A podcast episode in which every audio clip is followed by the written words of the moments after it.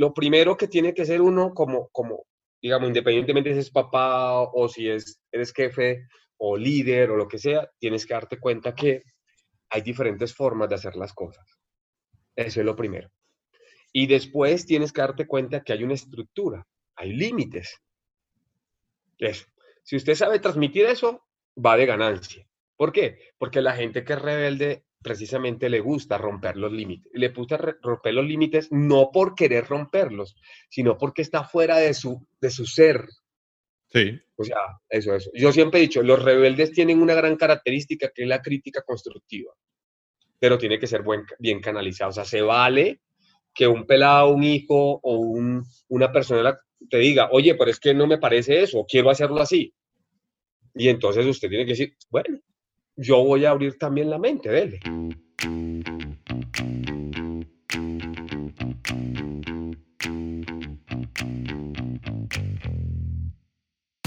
Hola, bienvenidos a un episodio más de Padres Productivos Podcast. Este es un espacio donde podrás escuchar conversaciones con papás, mamás y expertos que están impactando positivamente su entorno y están logrando cosas extraordinarias en el ámbito profesional, familiar y personal. Todo esto con la idea de poder obtener sus estrategias, sus herramientas, sus hacks, sus aptitudes y consejos y aprender junto con ellos todo lo que podamos aplicar tú y yo en nuestras vidas para poder ser una mejor versión de nosotros mismos que podamos compartir con nuestras familias. Yo soy Ray López, soy un apasionado de la productividad, soy coach en aprendizaje acelerado y soy esposo de María, la mujer más bella del mundo.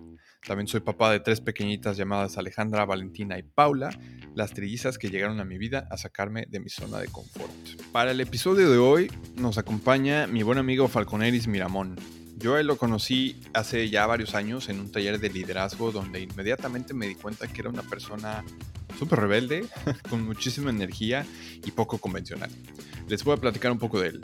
Él es originario de Colombia, es papá de dos niños, Falco y Osvaldo, y lleva casi 20 años viviendo en México.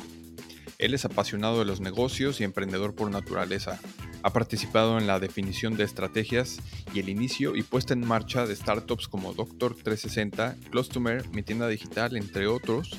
Todo esto mediante la implantación del método TISA, del cual él es creador. Él es socio fundador de la compañía Grupo Perti, en la cual participa como el director del área de Big Data y Analítica. Eh, participa como conferencista apoyando a cámaras de comercio, asociaciones y grupos mediante mentoría y asesorías en estrategias de inteligencia competitiva y liderazgo. También colabora en la impartición y creación de cursos de educación continua y posgrado en universidades en México y Colombia como el TEC de Monterrey, la Escuela de Negocios Digital, Universidad del Valle de México y la Universidad Autónoma de Occidente en Cali. En esta conversación hablamos principalmente de las bases del liderazgo y nos comparte diferentes patrones e indicadores importantes en cuanto al liderazgo de lo que él ha aprendido de trabajar con emprendedores y startups. Esta conversación también la llevamos un poco hacia la parte de paternidad y cómo es que al darles herramientas a nuestros hijos tenemos que cuidar que en esta mochila de la que hablamos metafóricamente no sean ni muchas herramientas que les pese mucho ni pocas nos dio tips para canalizar la rebeldía en nuestros hijos y en nuestro equipo de trabajo. Hablamos de creatividad y cómo es que él hace para motivar a sus hijos a dedicarse a lo que les gusta. Los consejos que nos dio sobre productividad estuvieron buenísimos y son súper aplicables. No te los pierdas.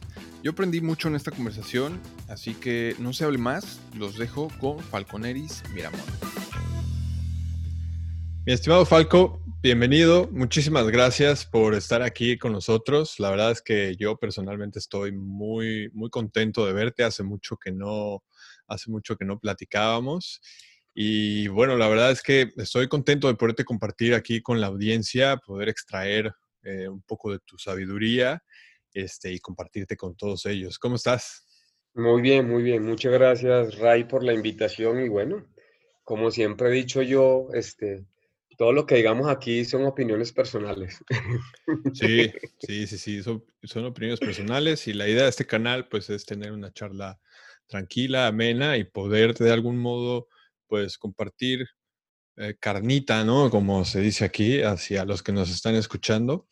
Y me gustaría primero empezar con con quién es Falco el día de hoy, cómo llegó ahí y luego hacer la transición un poco hacia el Falco papá, que fue el Falco que, al, Falco que yo conocí.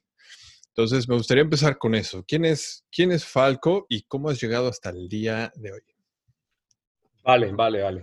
Mire, mire que es una pregunta interesante porque cuando, cuando tú, alguien te conoce, pues tienes que presentarte, ¿no? Y yo soy de las personas que digo, usted no se presenta con un título, preséntese con algo que lo haga sentir como orgulloso. Entonces yo siempre me he presentado como, como un emprendedor.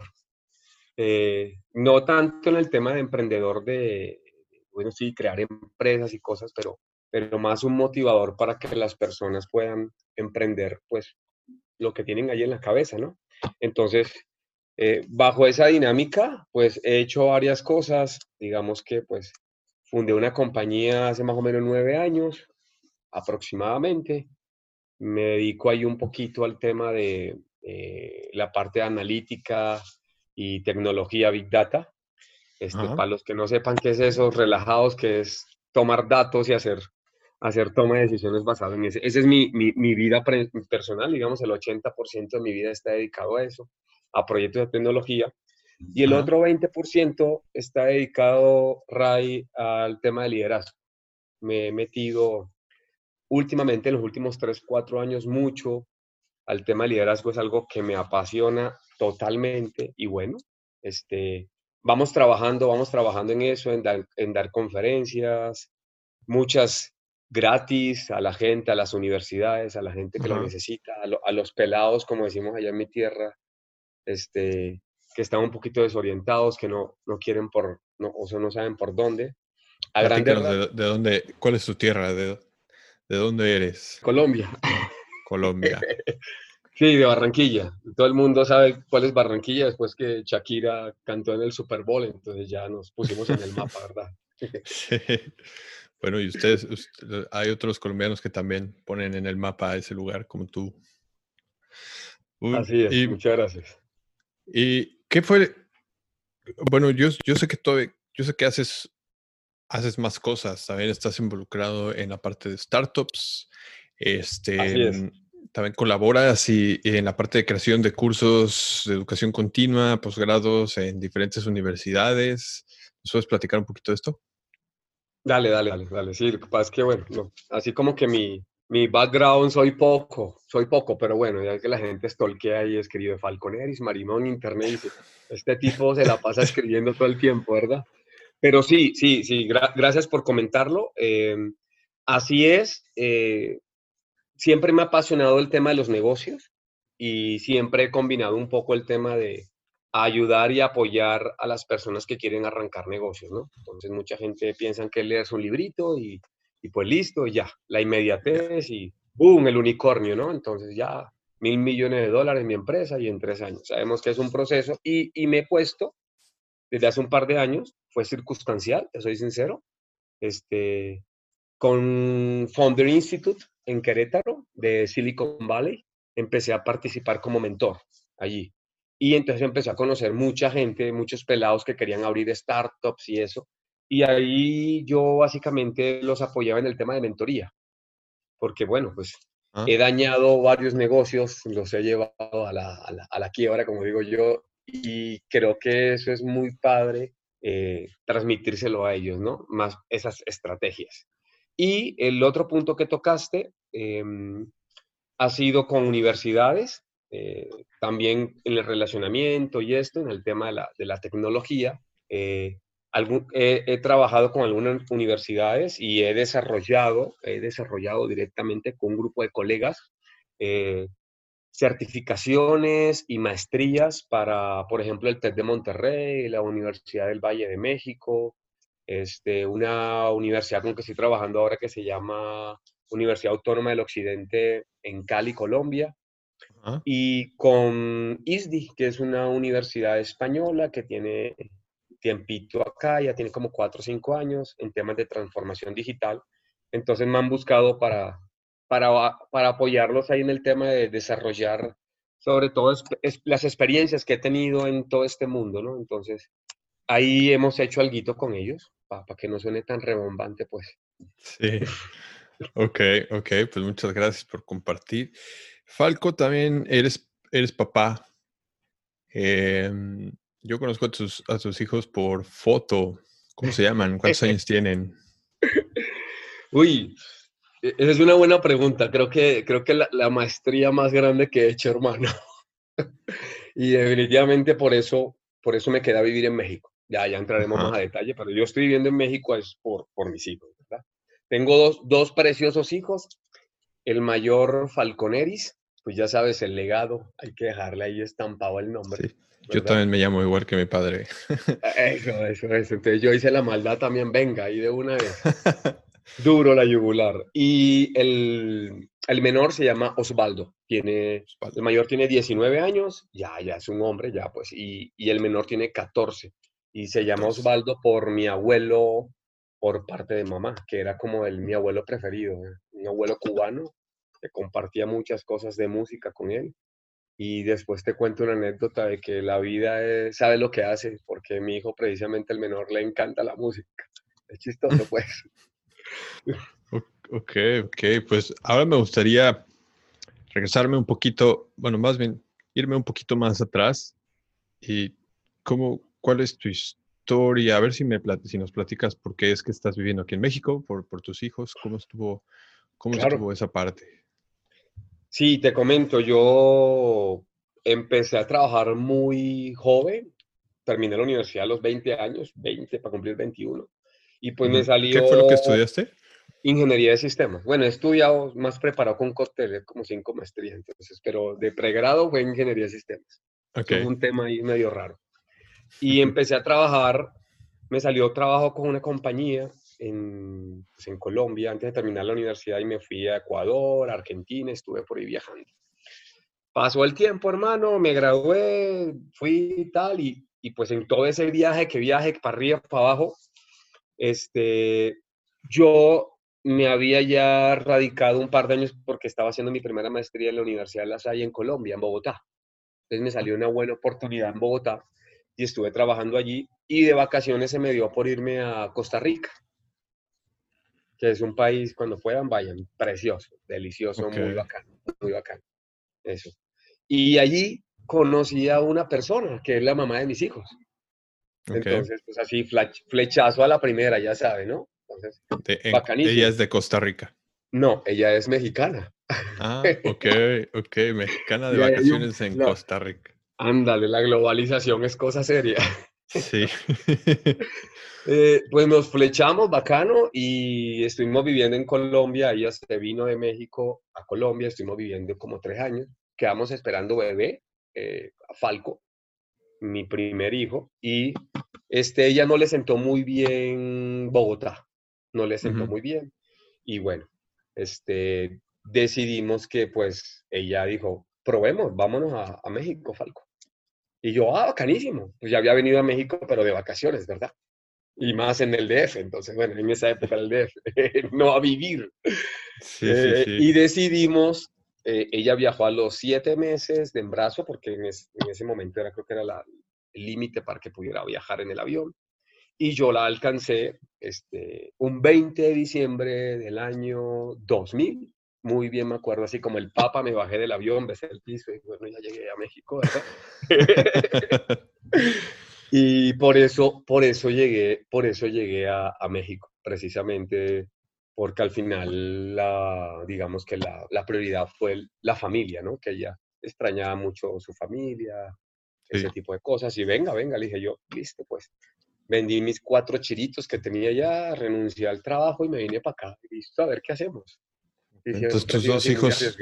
Tus dos hijos nacieron mexicanos. Sí, el mayor es colombiano, porque así pasa, uno experimenta con el mayor siempre. Entonces le puse la doble nacionalidad y el menor después, ay, puede ser colombiano por el hecho de ser colombiano, pero dije, no, ya esa vaina, eso. Ya experimentamos el otro, ni le quita ni le pone. Sí. Ujú. Ok, eso es bueno, eso es bueno saberlo. Yo, mi- Sí. la madre de mis hijas es española y, y de hecho sí tienen sus dos pasaportes, pero no hemos tramitado todavía la nacionalidad como tal. Sí, exactamente. Entonces, bueno, rico, rico. Entonces, y ya 19 el 20 de diciembre cumplo 20 años de estar acá. Que 20 se dicen, años. sí, hermano, eso es, uy, una locura. Eso pasa el tiempo, es pestañea uno y dice, ya 20 años, ¿a qué, ¿en qué momento, verdad? Pero chévere, ha sido una locura, muy bacano. 20 años y al día que estás hoy con todo, con todo lo que estás haciendo y con esta pasión que, nos dices en cuanto a la parte de, liderazgo, creo que me, ayuda a, empezar a entrar un poco en ese tema y ya mezclarlo con la parte de, paternidad.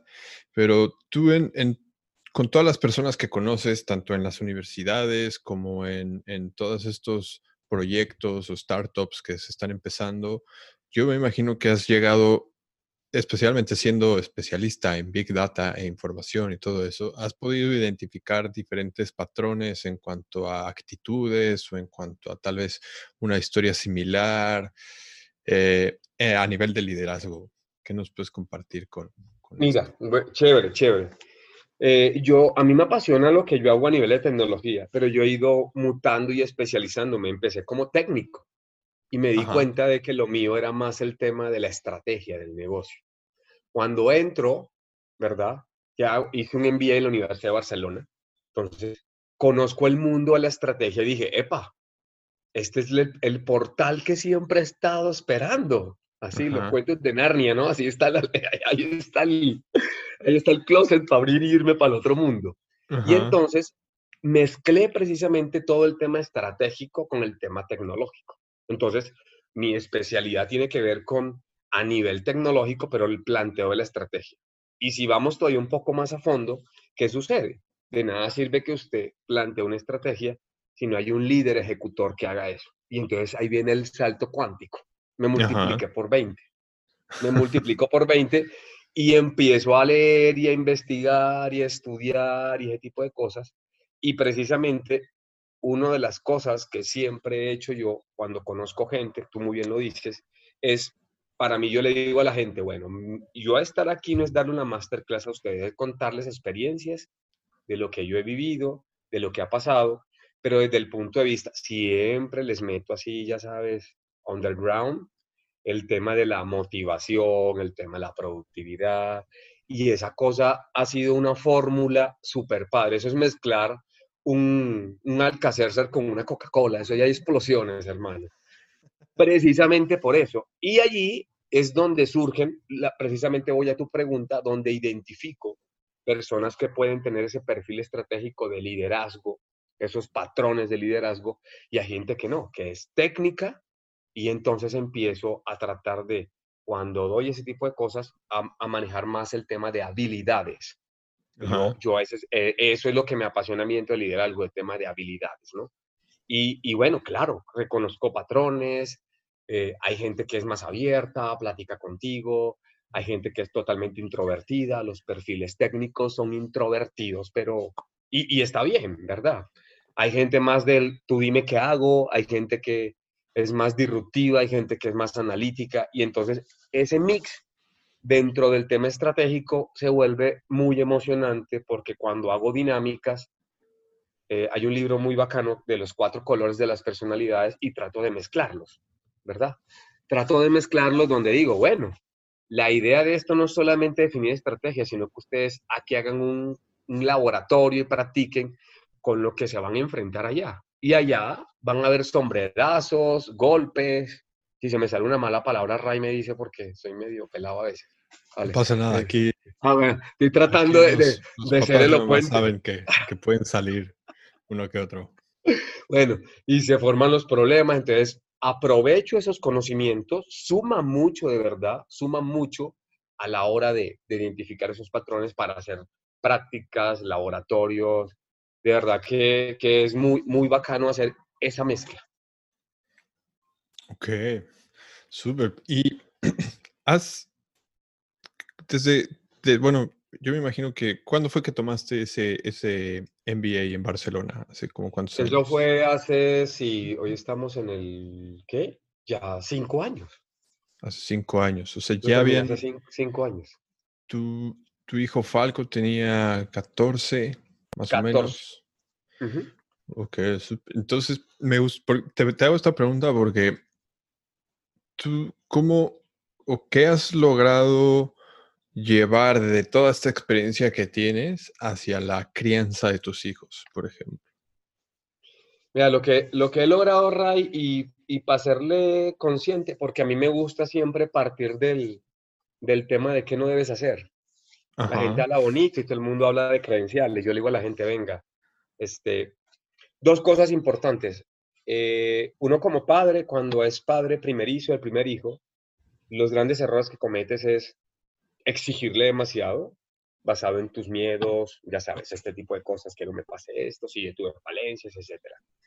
Y es bacano porque cuando viene el segundo, hay un equilibrio totalmente. Hay gente que se desapega, ay, no le va a pasar, ya sé que el otro lo cuidaba mucho, era muy controlador, pero no. Yo al, al hacer este tipo de cosas, el gran error que cometí no fue ese, el gran error que cometí fue darle demasiadas herramientas. La presión. Ah, al primero. Al primero, perdón, sí, sí. Fue darle, yo, yo, yo a la crianza la veo como una cosa muy fácil. Una mochila que usted le cuelga un pelado atrás y usted empieza a meterle cosas. Todas las cosas que quieres, ¿verdad? Y esa mochila está construida de qué? Está construida de un material que se llaman valores. Ok. Yo, yo defino las cosas muy propedéuticamente de plastilinita para que la gente... Y entonces, ¿qué pasa? Empiece a meterle herramientas, herramientas, herramientas, herramientas. Mi presión era tan fuerte porque yo conocí herramientas y esto y lo uno y lo otro y dándose. Entonces, no eran, no eran en el momento ni en el tiempo adecuado. Con el segundo, eh, afortunadamente no dañé al primero, ¿verdad? Entonces lo que hacía era quitarle las herramientas del primero y se las pasaba al segundo, a la mochilita al segundo.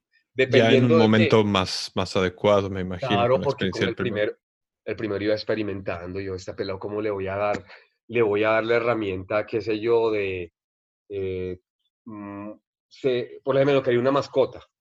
Y el gran error, a los siete años le compré un perro. ¿Qué niño de siete años va a cuidar un perro? Claro, le estoy dando una responsabilidad bestial. Y entonces ya, el otro cuando ya cumplió 12 fue que le compré un perro. Entonces, ese tipo, porque ahí le estoy enseñando la herramienta de ser responsable, sacarlo a pasear, cuidar de algo. Entonces, en conjunto con ese crecimiento. Entonces, para mí es eso, dar una serie de herramientas, quitar, poner, jugar, pero ni tan poquitas que el pelado, pues, Mañana salga de su la burbuja rosa que se llama familia, yo le llamo la burbuja rosa, ¿verdad? Okay. Es un play doll ahí adentro y sale, revienta esa burbuja y dice, uy, no, hermano, yo esto qué es, me quiero devolver al hotel papi mami. Sí, claro. Ni, ni, muchas para presionarlo tanto que le pese tanto la mochila que no puede avanzar a su ritmo. Entonces, ese equilibrio es bestial. Esa vaina es complicada. Entonces, es de lo que me pasaba, yo conociendo yo muchas cosas, bueno, oiga, si a una persona madura de 30 años le quiero dar esta herramienta y cambiarle el hábito es una locura, ¿cómo voy a hacerlo con un pelado que tiene 8 años? Entonces yo, yo relajado, porque siempre he sido así como muy intenso, pues. Sí, sí, sí, sí. Oye, pues, em, como para poner un poquito en contexto a los que nos están escuchando, tú y yo tuvimos el placer de coincidir precisamente en un curso de liderazgo que, mm, que, involucra, fue un tipo de coaching. Así es. Fue una, fue, una, fue una, experiencia bastante interesante en la que llegamos a convivir en dos ocasiones por una semana completa, intensamente, pasamos por ejercicios y al final creo que, aunque eso me imagino que fue hace, si no lo recuerdo bien, fue hace como ocho años, ya ratico, ya ratico. 10 años, sí, sí, sí, sí. De hecho, yo recuerdo a tus hijos pequeños.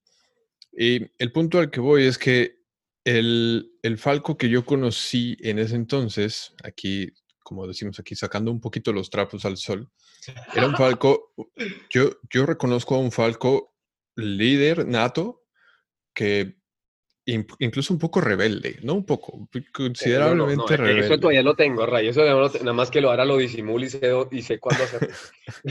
sí, sí, sí, sí. El, el punto al que voy es que dentro de, tal vez no lo hemos platicado también todavía, pero tú tienes por ahí episodios eh, de podcast precisamente eh, enfocados en liderazgo y hay uno en el que hablas de la rebeldía. Entonces, ¿cómo, cómo podrías bueno, mi pregunta sería, ¿tus hijos salieron rebeldes? El mayor. Uh, El mayor. Ok. eso, eso, eso es elevado a la N. Ay, María, pues. Sí, sí, me el imagino, sí. ADN, la genética no falla, bro. Sí, sí, sí, sí. ¿Cómo, cómo has, cómo has logrado qué nos podrías compartir en cuanto a canalizar, en tu experiencia, canalizar esta rebeldía, así como lo que platicas en este episodio, que yo me voy a asegurar de poner ahí un enlace hacia, hacia ese episodio? Ya, muchas gracias. Pero ¿cómo, cómo, qué nos podrías compartir en cuanto a canalizar esta rebeldía? Porque la rebeldía, como lo pintas en ese episodio, no es mala. No, Sí sabe no, no. canalizar bien. Totalmente, mire, ¿cuál es el problema? Lo que yo me he dado cuenta desde el punto de vista, porque, ojo, tengo que decir que no soy psicólogo, leo Sí, mucho de neurociencia y cosas, y lo único que yo son aplicar técnicas, no hay una fórmula universal, Ray. A lo mejor lo que yo le propongo a usted le puede servir o no. Y lo Sí. primero que tiene, lo primero que tiene que ser uno como, como, digamos, independientemente si es papá o si es, eres jefe o líder o lo que sea, tienes que darte cuenta que hay diferentes formas de hacer las cosas. Eso es lo primero. Y después tienes que darte cuenta que hay una estructura, hay límites. Eso. Si usted sabe transmitir eso, va de ganancia. ¿Por qué? Porque la gente que es rebelde precisamente le gusta romper los límites. Le gusta romper los límites no por querer romperlos, sino porque está fuera de su, de su ser. Sí, O sea, eso, eso. Yo siempre he dicho, los rebeldes tienen una gran característica que es la crítica constructiva, pero tiene que ser buen, bien canalizada. O sea, se vale que un pelado, un hijo o un- una persona te diga, oye, pero es que no me parece eso, quiero hacerlo así. Y entonces usted tiene que decir, bueno, yo voy a abrir también la mente, dele. sí. ¿verdad? Y dijiste una palabra interesante que es canalizar. Si, si usted ve que las acciones de esta persona van en contra de esas reglas, entonces hay que especificar, mira, es que está hecho de esta manera y eres a lo mejor muy productivo o eres muy imaginativo o lo que sea, pero se están rompiendo estos lineamientos y hay que poner al rebelde, por llamarlo así, o la actitud rebelde en el lugar correcto. Eso es lo que uno tiene que hacer. En el lugar correcto, por ejemplo, la gente que es muy creativa es rebelde porque está rompiendo esquemas. Y Sí, es que a mí me dan ganas de hacer esto. Y van, van en contra de todos los, digamos, eh, eh, eh, esas reglas, esos patrones puestos. Entonces, un tip súper básico a la gente que es así es decirle, vea, primero, hagamos una cosa, esta es la técnica como lo hemos hecho siempre. Yo voy a aceptar que usted lo haga a su manera, pero vamos a negociar, hágalo usted primero a la mía, para que usted me entienda a mí. A lo mejor te va a quitar un poquito más de tiempo, lo que sea, porque en el proceso creativo hay una cosa muy sencilla que es, ningún pintor famoso o alguien primero tuvo que haber estudiado una técnica de antes y después involucran sus elementos creativos o rebeldes a esa técnica y lo que hace es potencializar una cosa nueva, modelan o moldean algo. Claro, y entonces si usted, eh, esto es un tip de gratis, si usted hace eso con, con el pelado suyo con, o con el trabajador o con la persona que está mentoreando, mire, venga acá. Lógicamente hay que también saber los rasgos de la personalidad porque hay gente que es rebelde innata solamente por fregar. No sabe Sí. canal. Esa persona no sabe, o sea, internamente no se conoce y dice, es que siempre está en contra, siempre dice lo que no le gusta y bueno, puede decir las cosas, pero busque los modos y eso. Entonces, O rebelde Uno- sin causa, ¿no? eh, andar lo que dicen por ahí que rebelde sin causa, ¿verdad? Pero, pero uno es el que tiene que tener la cabeza fría con esta gente. Pero, pero muy productiva. La- en departamentos de innovación, en departamentos de, de desarrollo creativos, de marketing, no, sacan unas cosas espectaculares. Pero si usted lo pone un rebelde, una persona que es así, en un proceso operativo totalmente quita, ponga, quita, ponga, no, eso no le va a durar dos días Sí. porque son cuestiones muy secuenciales, aburridísimas para ellos. Así que el, Sí. el control lo tiene uno siempre y cuando entienda dónde está el límite. Ok, eso es, eso es aplicable tanto a nivel empresarial, como lo comentas, también como para ayudar a los hijos a canalizar esta parte, ¿no? Así es. Sa- saber así qué, es. qué tareas, a qué tareas asignarlos, a cuáles no. Aunque yo creo que esa, esa línea también está, porque también hay que, en casa tienen que, que hacer lo, lo, que toca. Habrá tareas que no les guste y habrá otras que sí. Exactamente. O sea, habrán cosas que tienen que hacer este, a fuerza porque es parte de la disciplina.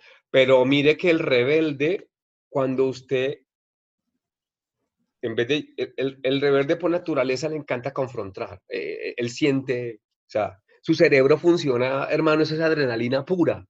Sí, sí, sí. ¿verdad? Pero si usted viene y le explica, oiga, e, esto tiene, hay cosas que tiene que hacer aunque no le guste.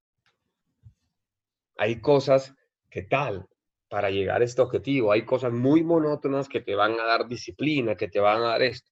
Tiene que tomarse el tiempito. Pero si es desesperado, dice, no, es que lo hace porque lo hace, hermano, es el, es el, es el lenguaje no adecuado por un rebelde, porque lo estás perdiendo. Sí. A mí no me vengas a imponer, a mí explícame primero y después, y después lo hago. O el típico, ahí se la pongo, mijo, ¿cuál conejito que tienda su cama? Ajá. Ahí al rato. Está bien, pero la atiende. Así sea, así sea hasta antes de las 10 de la noche, antes de acostarse, la atiende y nuevamente habrán cosas que puedes negociar de ese tipo, ¿verdad? no tiene nada de malo que la atienda, porque entonces ya usted está poniendo esa autoridad. Quiero que la atienda ya. No, no, empezó porque la personalidad del tipo es así, hermano. Y más cuando están llegando adolescentes. Híjole, ahí sí la cosa se complica. ¿Qué, qué tal está? ¿Qué tal va la adolescencia? Mal. de Falco, Osvaldo es una persona demasiado pasiva y eso me preocupa a veces. Okay. Pues justo, justo yo estaba platicando con una persona en la que estábamos hablando como de las diferentes personalidades, en este caso yo que tengo a las a mis tres niñas. Cada una de ellas tiene, tengo una que es súper aventada, súper rebelde. De hecho, es, esa es la rebelde, es la aventada, no le da miedo, eh, está siempre al límite. Tengo otra que tiene otras características y tengo otra que, que es más, mucho más reservada, es como más secundaria, más... Entonces justo nos decía que la, a la rebelde, a la que la superactiva y todo eso, se le pueden, se le pueden asignar como actividades más, poquito más, más bajas, por ejemplo, en cuanto a deporte, en vez de meterla a taekwondo o a meterla a gimnasta o algo, a gimnasia o algo así, pues a ella la podemos poner en una actividad más como ballet, donde le ayude a, relajarse un poco más y tener esa disciplina. Y a la otra, a la que es un poquito más secundaria, que tiene, que se, que se reserva un poquito más, a esa sí la podemos meter a taekwondo, por ejemplo, o como a ayudar a contrastar las diferentes Así las diferentes personalidades que tienen. Digo, y los psicólogos saben más de eso, Ray, alguna cosa, ¿verdad? Uno, yo sé más de técnicas y cositas, pero ellos han estudiado y sabrán. Y entonces agarras a un niño que es hiperactivo y entonces no falta el, la métalo y lo tienen en 20 actividades. Claro, usted le está dando droga a ese pelado. Y llega a la casa y eso sigue brincando. claro, relájelo, o sea, también tiene que aprender a que balancee y, y, entonces son, es progresivo, es progresivo, ¿no? Ya, ya no estamos en la crianza de, de, como le digo yo a mi mamá, que usted fue la generación reprimida, entonces relajada madre, que no podía decir nada. Y nosotros sí decíamos, Pero, pero sufríamos las consecuencias, ¿verdad? Sí. Lo hacíamos, pero sufríamos las consecuencias y nos valía. Entonces, ahora es ese equilibrio, es precisamente ese equilibrio y no es sencillo. Creo que la labor que haces vos es súper padre porque como no hay guía, no hay libro, entonces pues aquí hay fórmulas y usted combine a ver qué le sale. Sí, sí, es la magia. La magia. Eso, bacanísimo. En, en, un principio me comentabas de tu abuelo cubano, hace ratito que estábamos hablando de, de Osvaldo, ¿verdad? ¿Es? Osvaldo, sí, señor. Que lleva el nombre de tu abuelo cubano. ¿Qué nos puedes, nos ibas a contar una historia sobre, sobre él y la vida? Sí, sí, sí, sí, bueno, qué, qué, bueno que lo retomas porque, bueno, yo, yo soy de, tengo en mi mente un principio que se llama storytelling, que es todo es mejor con una historia. Eh, a nivel de negocios, a nivel de todo. Y mira qué chistoso, este, cuando nace Osvaldo, habíamos quedado que, pues por tradición, siempre mi papá, la familia de mi papá le pone al primer hijo varón el nombre de él. Entonces, todos mis tíos, es una familia numerosa, de esas de antes, ¿verdad? cuando, pues, cuando no existía el índice McDonald's para medir la economía, entonces, bueno, pues, lo que quería, ¿verdad? entonces, tengo un primo Jorge, su hijo mayor varón, Jorge, y así, esas familias numerosas, no siete hermanos, imagínate. Siete hermanos y una mujer, y así. Entonces, eh, en su momento, eh, la mamá de mis hijos con, con Sandra vivíamos juntos. La familia, ah, nació Falco, pues Falco, porque ese ya era como el, el Cuando nos enteramos que estábamos esperando a Osvaldo, ah, no sabemos si era niño o niña. Bueno, pues si es niña, póngale usted el nombre. Y si es niño, pues yo le pongo el nombre. ¿Verdad? Ese fue el acuerdo previo. Y entonces, a mí me encantaba un nombre. El nombre que a mí siempre me ha gustado, me, llama la atención, Diego, ese nombre, no sé, no, no tiene ninguna explicación el por qué. Sí. Pero, en pero en esa época salió una canción que le dedicaron a Maradona. ¿ah? no recuerdo una. Y entonces yo, le, yo siempre he sido mucho de tomar el pelo, a veces me paso de la raya y le tomaba mucho el pelo a ella. No, le voy a poner Diego Armando, como, no, ¿cómo crees? Que no qué es el calmo. Y entonces, bueno, no, hubo pelea, problema por esa vaina. Yo mismo me puse el revólver en la cabeza. Y dije, bueno, pues, ¿con quién he tenido más afinidad que sea significativo? Pues mi abuelito. Una persona con la que he tenido demasiado afinidad, demasiado. Eh, pues una persona que me enseñó el amor por la música y muchas cosas. ¿A dónde voy ahora a cerrar la historia? Es, yo quería estudiar ingeniería de audio cuando estaba en la universidad, pero en Colombia no existía eso en esa época, tenía que irme al extranjero a estudiar y habían dos grandes problemas. El primero era no había plata para irme al extranjero y segundo no sabía un segundo idioma, entonces olvídese, hermano, estudié sistemas. Así de fácil. Ok. Eh, siempre mi abuelo tocaba la guitarra, muchas cosas, entonces la música a mí me encantaba eh, verlo componer y ese tipo de vainas. A los 16 años, digo yo, pues yo me encantaba la electrónica. En esa época era el house, ¿no? Uh estaba saliendo de Patch Mode y eso. Ya más o menos están sacando números de cuántos años tengo. íbamos mucho a un sitio que son en Colombia como tardiadas, acá creo que, bueno, tardiadas le dicen acá, ya le dicen minitecas, porque son como discotecas para gente pequeña, y conocía a todos los DJ, y entonces yo decía, no, esto es lo mío, man. Pero bueno, ya estaba estudiando sistemas, ni modo de decir que no.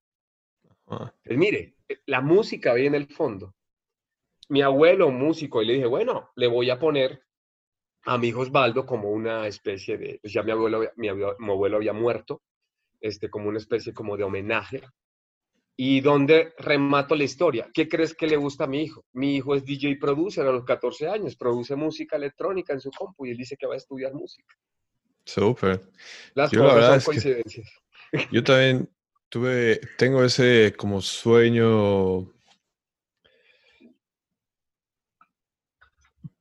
No, no sé cómo, cómo llamarle. Como, yo también quise estudiar eso mucho tiempo. La verdad es que me, me, fascina también. Una de las cosas por las que disfruto mucho hacer el podcast es porque de algún modo involucra también pues, artefactos, gadgets, la edición, todo eso. Y al final yo me fui por la parte de marketing, pero qué, qué bueno que con esa influencia de tu abuelo, las ganas que tú tenías, que al final lo veas reflejado en, Osvaldo y, también le gusta la música electrónica, entonces. Sí, él es lo que dice. O sea, usted le póngale un trap, un reggaetón y se pega un tiro ese peladito.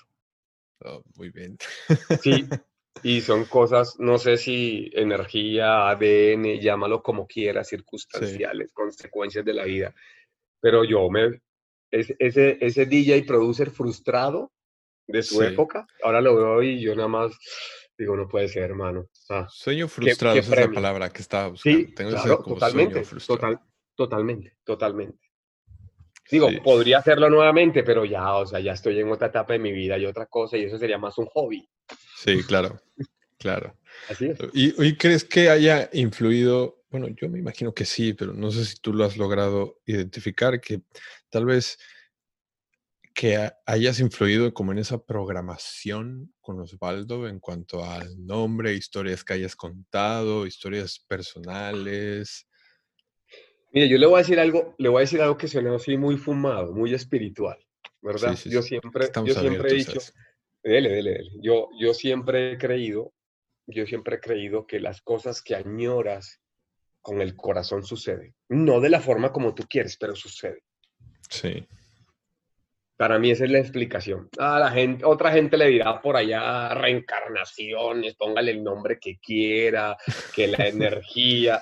Para mí es, para mí todo es energía. Eso, eso lo he aprendido ya después que cumple unos 40 hermanos, se mete más en el tema espiritual y le entres balance a tu vida. Pero cuando tú añoras algo verdaderamente que lo apasionas y más de adolescente, que te sientas y tu cabeza está imaginando que vas a hacer de futuro, es creo que es la mejor época del mundo y eso no debería perderlo uno. Pero siempre ha habido eso. Yo le ponía música a ellos, por ejemplo, cuando estaban pequeñitos, a los dos de los 70, de los 80, y les encanta la música de los 80. Y me dice, papá, es que es la mejor música del mundo. ahí, ahí, fue la cuña, ahí fue la cuña también, ¿sí me entiendes? Ahí le fui dando su, mensaje tras bambalinas, pues. Claro, es ir tomando la información y alimentándola con un poquito más. Pero sí, estoy, estoy muy de acuerdo en, en todo eso que dices en que cuando uno quiere las cosas con el corazón, al final, de una u otra manera, se dan. Así es. Súper. Pues me gustaría hacer un scratch, como quien dice. hacer un scratch y regresar un poquito otra vez a la parte de, a la parte de liderazgo. Y dentro de, en cada entrevista me gusta como pedir como un tipo de tarea, digamos enfocada hacia los que nos escuchan son papás y mamás y los hijos que tienen, pues tenemos gente que nos escucha que tiene recién nacidos, hay gente que ya tiene hijos adolescentes, pero creo que la parte de liderazgo es algo que se va que se va alimentando desde pequeños.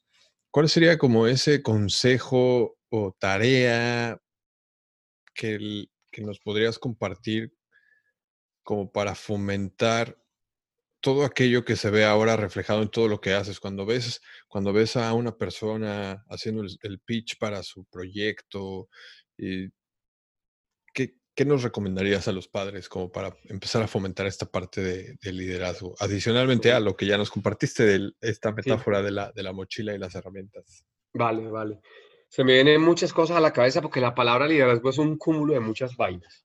Pero, pero bueno, si, tengo que elegir dos, tres cosas, elegiría dos. Primero es, eh, yo creo que antes de decirle, todo el mundo quisiera, vamos a empezar así, todo el mundo quisiera que su hijo, como dicen en México, fuera un fregón.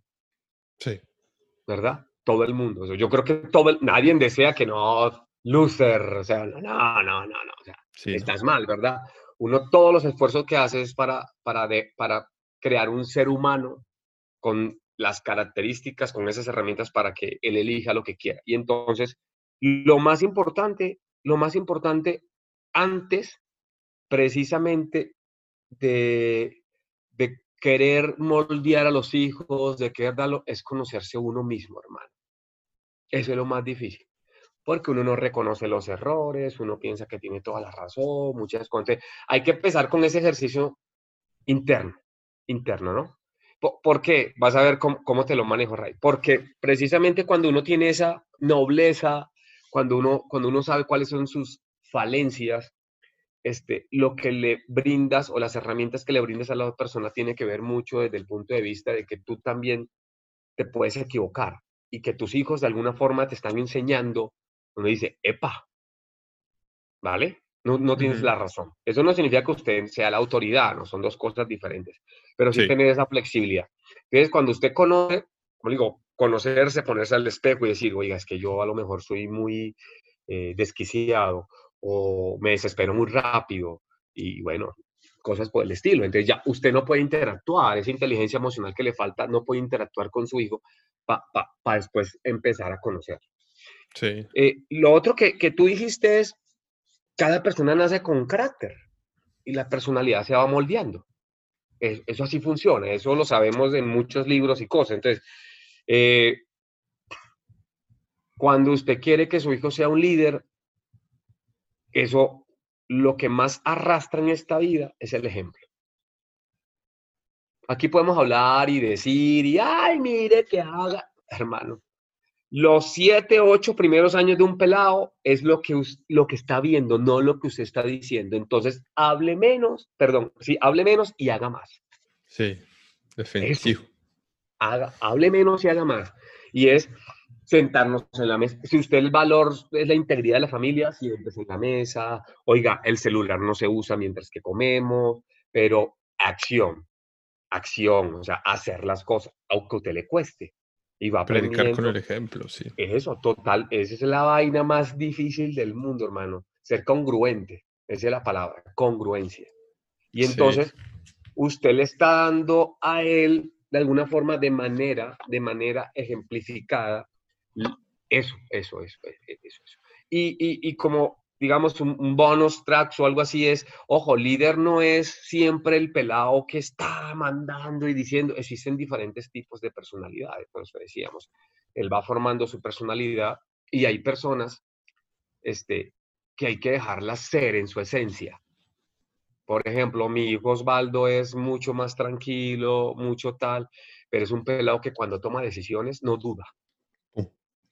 Así es, yo quiero hacer esto y se acabó yo quisiera haber tenido a los 14 años la claridad que tiene ¿En qué sentido? De que me dijo, papá, yo voy a hacer esto y terminando la prepa me voy al exterior, tal, ya estuve mirando y te quedas así, tú dices, carajos.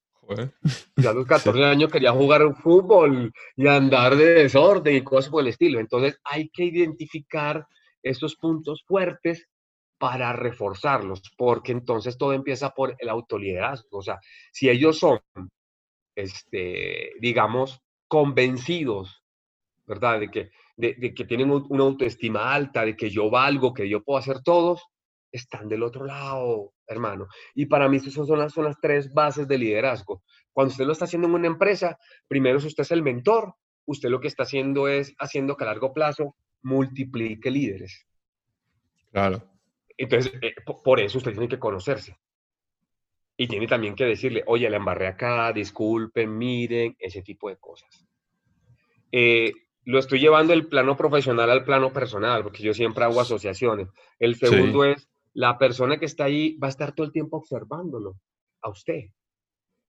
Entonces, usted tiene que poner con el ejemplo. Usted no puede ser en la empresa el líder, super padre, Hoy en la casa es un golpeador, un gritador, un todo. O sea, tiene que ser congruente e íntegro en todos los lados.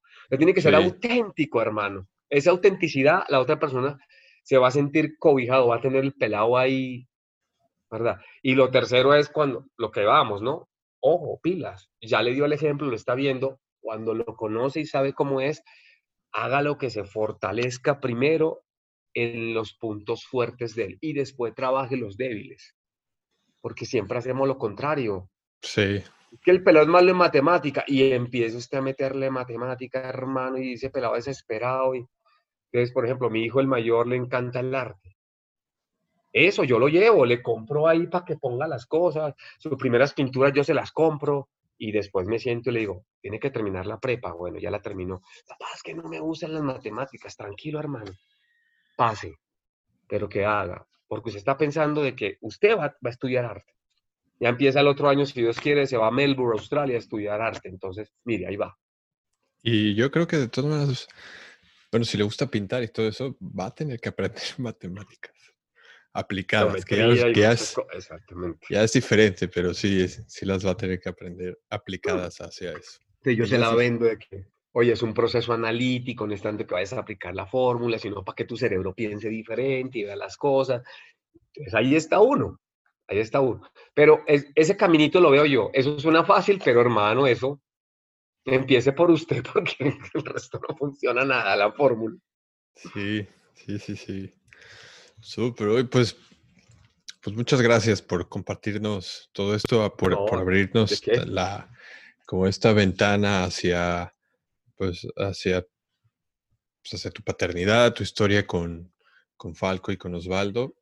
Y me gustaría ya pasar ahora sí un poco a la parte de preguntas para poder hacer la transición a la parte de productividad, que yo sé que también siendo, pues, teniendo esta parte técnica y la parte organizacional, seguro nos puedes compartir algunas cosas. Pero una de las preguntas que, que le hago a todos los invitados es si si pudiéramos entrar en una, si pudieras entrar a una máquina del tiempo y regresar hacia la mañana en la que estabas cumpliendo 18 años, abres la puerta del closet, así como decías Narnia, abres la puerta del closet y te encuentras a Falco de 18 años que se está despertando en su día de su cumpleaños, ¿qué le dirías a ese Falco? Primero le voy a hacer una broma y después le contesto formalmente. Le hubiera dicho, que nunca te hubieras tomado la foto que me tomé a los 18 años, una foto muy famosa. Después hablamos. Claro, eran fotos de rollito estas, ¿no? Comprometedora, bueno, Pero bueno. Eh, no, demasiado. Era muy loco yo, mi cabeza volaba cinco mil por hora. Pero, pero ya, ya, ya, ya entrando en el, en el plano, digamos, este, de, de la entrevista, eh, lo que le hubiera, lo que hubiera dicho es, diviértase, pero invierta más tiempo en usted.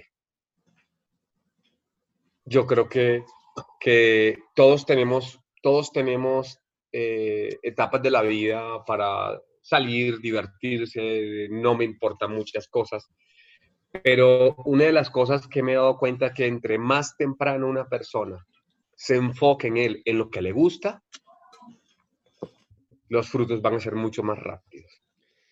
Y si lo que te, si lo que te gusta es la fiesta.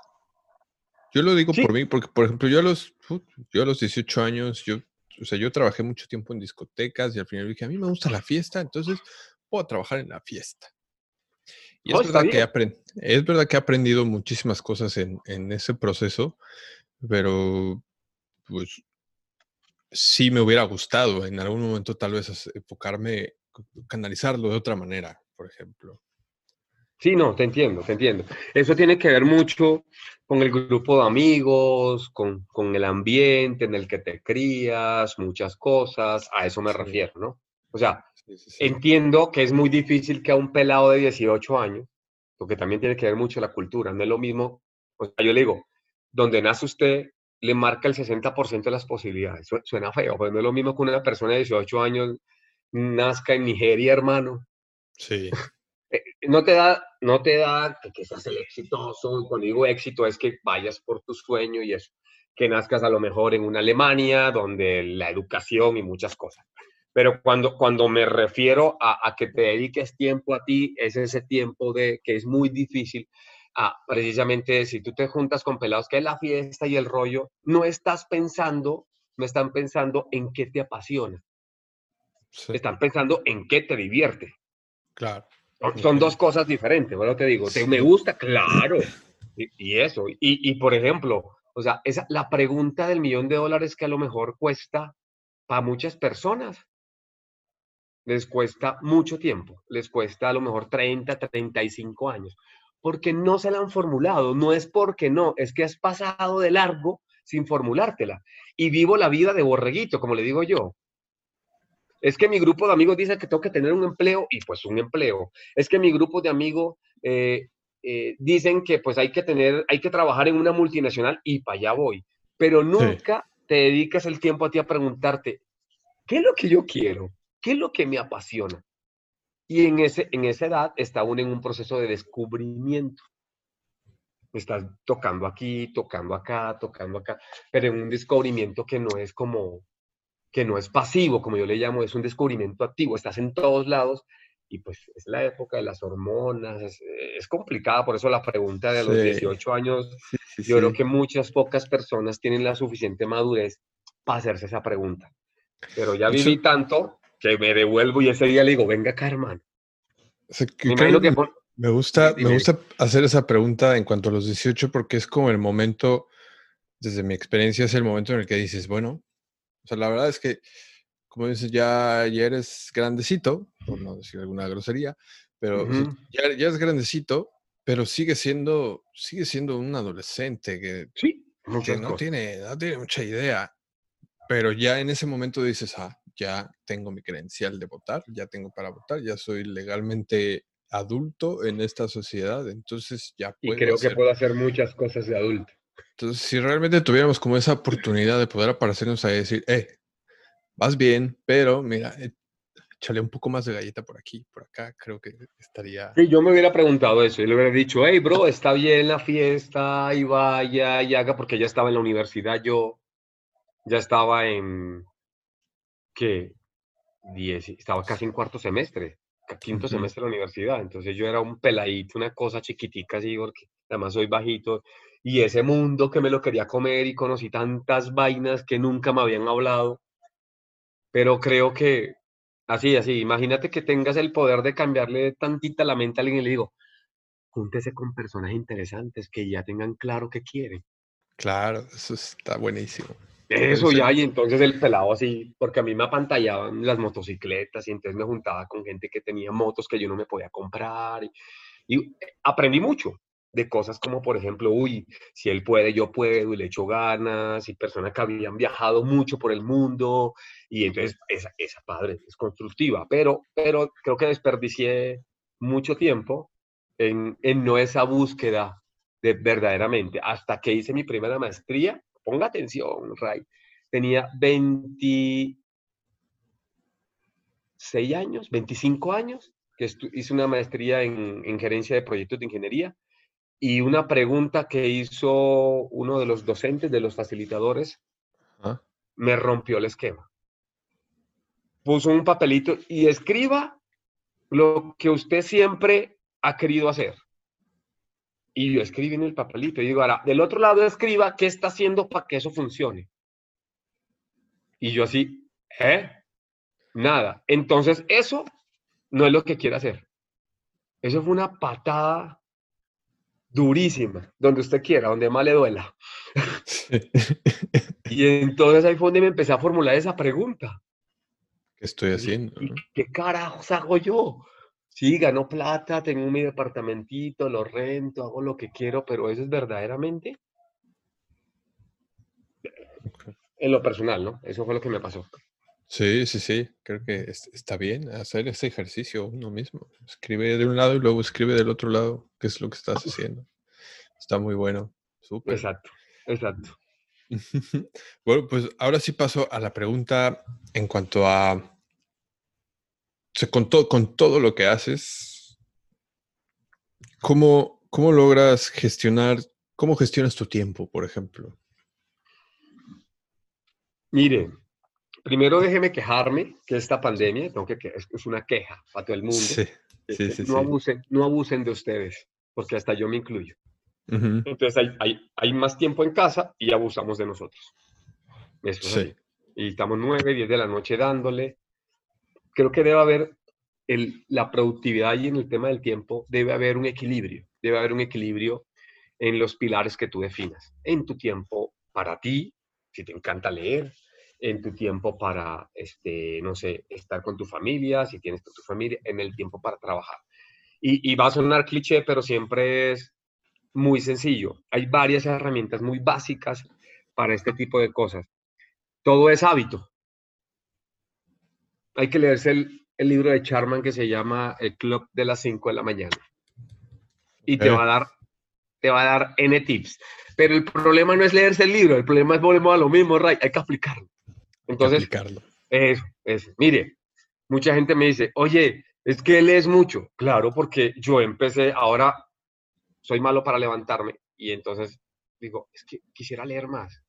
¿Qué hago? Empecé a leer en la noche. No, pero cuando algo me apasiona, entonces no me duermo y eran las dos de la mañana he ido dándole a la lectura y Dios mío, ¿esto qué es pues?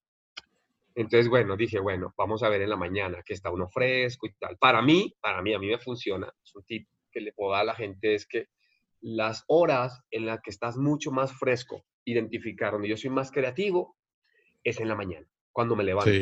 Un café, no hay ruido, me siento en la compu y o diseño o cosas y me surgen todas las ideas, pero ya sé cuáles soy más creativo. Entonces, busca un momento del día, una hora, 40 minutos, que seas creativo. Sí. Así, eso. Entonces, eh, las, las tareas de creatividad, ponlas en bloque ahí en la mañana. Eh, eso, eso a mí me funciona. Otra cosa es activarse. Para que tengas un día productivo tienes que activarte. ¿Y qué es activarte? Haga 10 minutos en la mañana de lo que usted baile, salte, hago ejercicios, brinque. 10 minuticos antes de meterse al baño, qué sé yo. Sí. sí, eso es súper importante. Entonces, ¿qué hago, ¿qué hago yo en la mañana? Pues me levanto, flojonazo, así como que, ay, carajo, que he recorrido un poquito el, el, ¿cómo se llama? La hora, me levanto un poco de ejercicio, ¿verdad? 10, 15 minutos nada más para que la sangre active, suena tonto el cerebro, ajá. Me meto, me doy un baño, me sirvo una taza de café y leo. Y de lo que me apasiona a mí. Me escucho un podcast o leo algo, lo voy alternando y listo. Y póngale que a las 8 de la mañana yo estoy ya con el desayuno, la frutita, mientras que voy picando la fruta, voy escuchando el podcast o me voy leyendo el librito, o lo que sea, el audiolibro. Hermano, a las 8, 8 y cuarto yo estoy ya con la pila lo que da. Ya, ya, ya, ya, para arrancar. Y entonces, ¿qué hago? ¿Cómo organizo mi día? Las tareas prioritarias son las primero que agarro. Sí. Entonces viene la teoría de prioritario, urgente y esas cosas. Pero las cosas que yo digo, hardware. Ah, ándale, exactamente. Pero, pero ¿dónde va? Yo la aplico mucho más sencillo. Para mí es, para mí prioritario, ¿verdad? Es lo que me va a aportar al objetivo del día. Porque al finalizar el día me pongo los objetivos y tengo mi, calendario en, Google o lo que sea y pongo este es el objetivo del día. Este hoy tengo tal, hoy entrevista con el Señor, la cosa, boom. Y, que, y ese objetivo me va a aportar a algo que yo quiero hacer. Porque si no, lo que hacemos Ray, es llenarme de actividades a lo tonto, no focalizamos, no enfocamos, y creo que soy productivo, pero no está siendo productivo, está llenándote de cosas que no aportan. La productividad es conseguido a un objetivo. si mi objetivo en la, semana es producir. Es producir. Si la actividad esta semana que estamos con una startup arrancando la de Customer Services es terminar la presentación comercial para ya poder armar el elevator pitch, yo veo como mis horas en la mañana pongo, divido en la semana las horas, lo que sea, pero sé que para el viernes va a estar eso. Y me doy el lujo de quitar otras. Como por ejemplo, oye, es que podemos tener un Zoom a las 6 de la tarde o a las 5 para tal cosa y veo yo aquí en mi lista. Bueno, es un prospecto, sí. Oye, no seas malito, tengo llena la agenda, ¿puede ser el miércoles? Listo, porque yo sé que para ese día tampoco ser riguroso, pero, pero sí las actividades en la mañana prioritarias para cumplir un objetivo y me los planteo semanal. Definitivamente es súper importante. Otra cosa, está bien, mucha gente, como te digo, creemos que, ay, me lleno de actividades y no, no, usted lo que estás agotándose, ¿verdad? Sí, estás, estás, estás ocupado, no estás... Exactamente, así es. Y lo otro es el tema del WhatsApp. Esto es lo peor que puede haber en el mundo, hermano. Se ha convertido en una herramienta de doble filo. Entonces, ¿qué sucede? Usted está, agarra un bloque, el famoso 40-20 o como le quiera llamar, agarra un bloque de una hora para hacer esta cosa y puede estar el WhatsApp reventándose que no lo toco. Y yo, para, para, termino, veo el WhatsApp, veo a ah, 20 del grupo de los 80, no sé qué rollo, ni los pelo. Si, es, si es importante o algo que urge, le van a llamar por teléfono. Sí, totalmente. Pero, pero, pero uno, uno es el que se acondiciona a que suene este aparatico y uno voltea de manera, por eso te digo que son hábitos. Y lo otro, y el otro tip que pueden utilizar es contesten correos dos veces al día. Un bloque. Tengo que mandar correos, yo por lo general lo hago antes de la comida.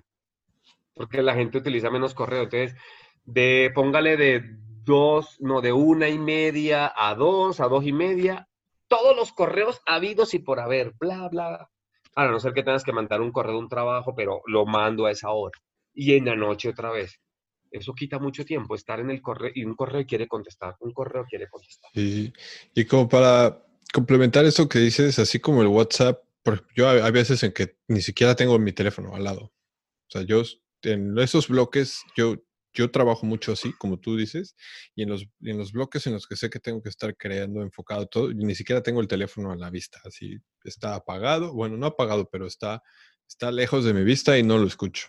Pero lo mismo hago con los correos. No tengo la aplicación de correos abierta, no veo ninguna notificación de que me están llegando correos, entonces yo sugeriría hacer lo mismo tanto con el WhatsApp. No, no, no, no, y, y, y funciona, de verdad que ahorras cositas y ya usted priorizará urgentes, importantes. Como te digo, desafortunadamente el tema de la pandemia ha dado a que como estás en casa y estás la contraparte o el que te está pidiendo la información, piensas de que estás 100% disponible para esa persona y lo que sea, pero también depende de ti.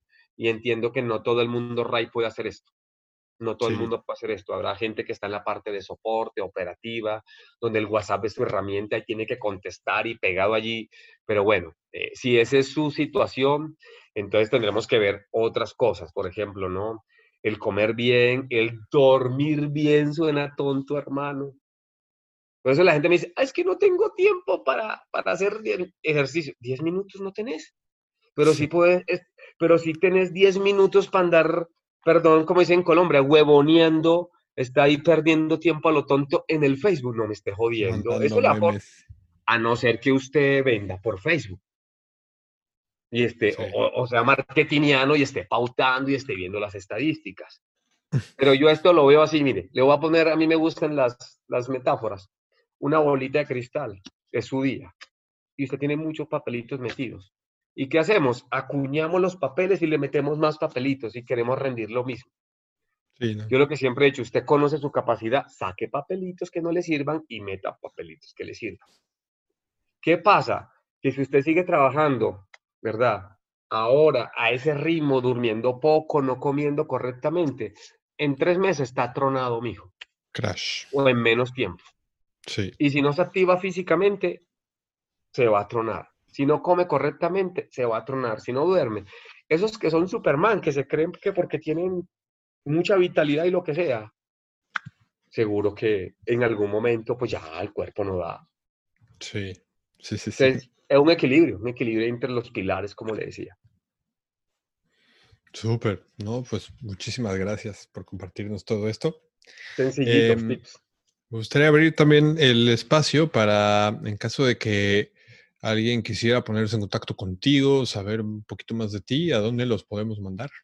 Sí, claro, mira, este, pues tocó abrir Instagram porque pues en una conferencia fui con este, unos pelados como de 18, 19 años, hace como 3 años, me dicen, ay, ¿y cuál es tu Instagram? Ya, pues todo el mundo manda mensaje directo, y yo, ¿qué es eso? Pues, ah, entonces tocó abrir Instagram hace como dos años, ¿verdad? Por lo general la gente me puede escribir el correo este, electrónico, pues ya sé que mucha gente pues, no, no, no, no lo hace, no utiliza mucho el correo convencional, pero el correo es F, como mi nombre, de Falco, Marimón, M-A-R-I-M-O de oso, N de niño, Marimón, para que la gente lo entienda facilito, es como maricón, pero con M, facilito, Marimón.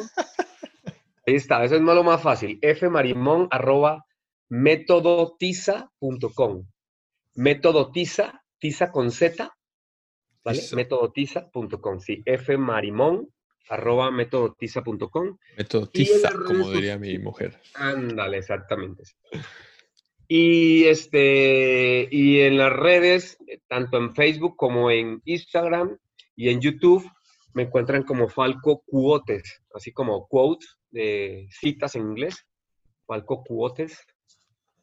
Así, así me encuentran. Creo que es la forma más facilita de ahí de ver las cosas que digo y hago y ese tipo de cosas. Y ahí es donde en- la gente te puede seguir y en el caso del correo y todo esto, la gente te puede contactar por si quisieran em, tal vez alguna, alguna charla o algún tipo de conferencia para su empresa, para ellos mismos. Totalmente. para- Totalmente, inclusive para hacer consultas. Yo siempre he dicho que las consultas no causan honorarios. Lo que causa honorarios es que yo le haga su trabajo.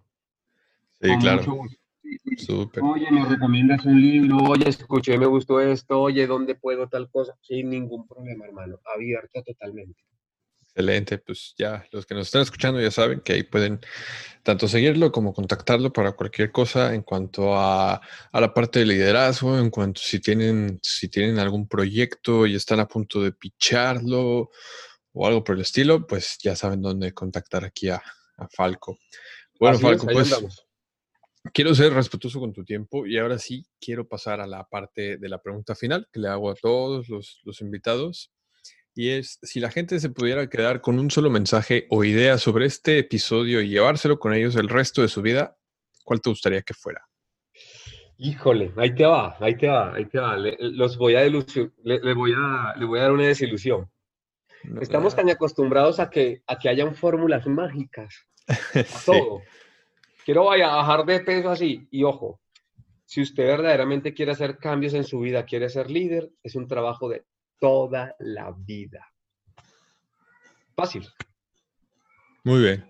es que yo soy el non, plus ultra, no, ese es un trabajo de toda la vida, con sus hijos, con todo, es un trabajo de conocerse, transformarse toda la vida. Mejora, mejora, mejora. Ser Para mí es y, y, no dejar de, de picar piedra.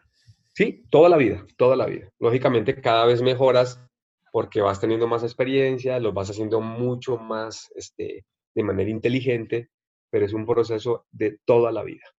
Autoliderarse o, ser líder o multiplicar líderes es un trabajo que nunca lo acabas. Es un estilo de vida, se acabó. Súper, excelente.